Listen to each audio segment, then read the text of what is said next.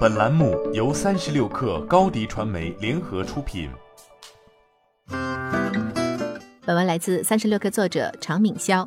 五月十五号，《华尔街时报》发布了二零二二年度美股上市 CEO 的资金排行。去年，全美大公司首席执行官的薪酬中位数已达到一千四百七十万美元，这一数值已连续第六年上升并创下纪录。而究其原因是公司强劲的利润和复苏的市场提振了业绩指标。今年，《华尔街日报》对全美四百多家上市公司的数据进行分析，大多数高管的总薪酬较去年相比至少上涨了百分之十二，多数公司的年度股东回报率接近百分之三十，其中大部分薪酬由股权激励构成，最终薪资可能较最初公布的价值上下浮动。高管们工资、奖金和其他现金薪酬的总值的中位数为四百一十万美元。而在二零二零年，这些公司高管的薪酬中位数一千三百四十万美元，现金薪酬中位数为三百一十万美元。在《华尔街日报》最新排名中，巨额股票奖励和多年薪酬累计在很大程度上推动上市公司 CEO 薪酬排名提升。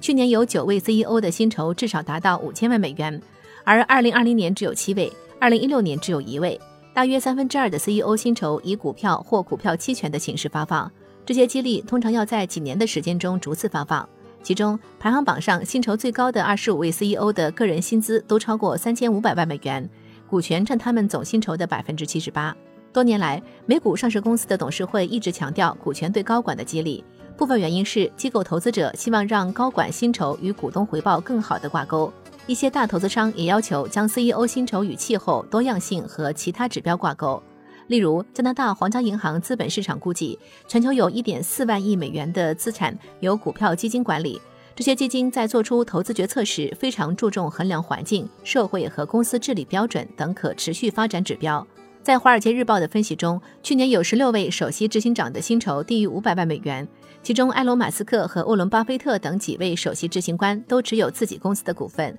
这让他们跻身于世界富豪榜之列。特斯拉公司报告称，公司在2018年向马斯克支付了价值23亿美元的创纪录薪酬后，现已是连续第二年没有向他支付任何薪酬。从那以后，马斯克获得了计划中12批股票期权中的11批的全部所有权。按近期价格计算，这些期权行使后的价值约为650亿美元。按正常情况来说，马斯克必须持有期权产生的股份至少五年才能兑付。2021年，美国市场的商业精英们度过了动荡的一年。今年伊始，新冠肺炎中断了绝大多数公司的运营，削弱了市场需求。在年末，市场又经历了经济反弹，这让许多美国公司争相招聘员工，并试图在跑赢继续通胀。新冠大流行和复苏的影响在分析中很明显。业绩排名第二的公司开发了新冠疫苗，收入最高的 CEO 经营着一家在线旅游网站。你的视频营销就缺一个爆款，找高低传媒。创意热度爆起来，品效合一爆起来。微信搜索高迪传媒，你的视频就是爆款。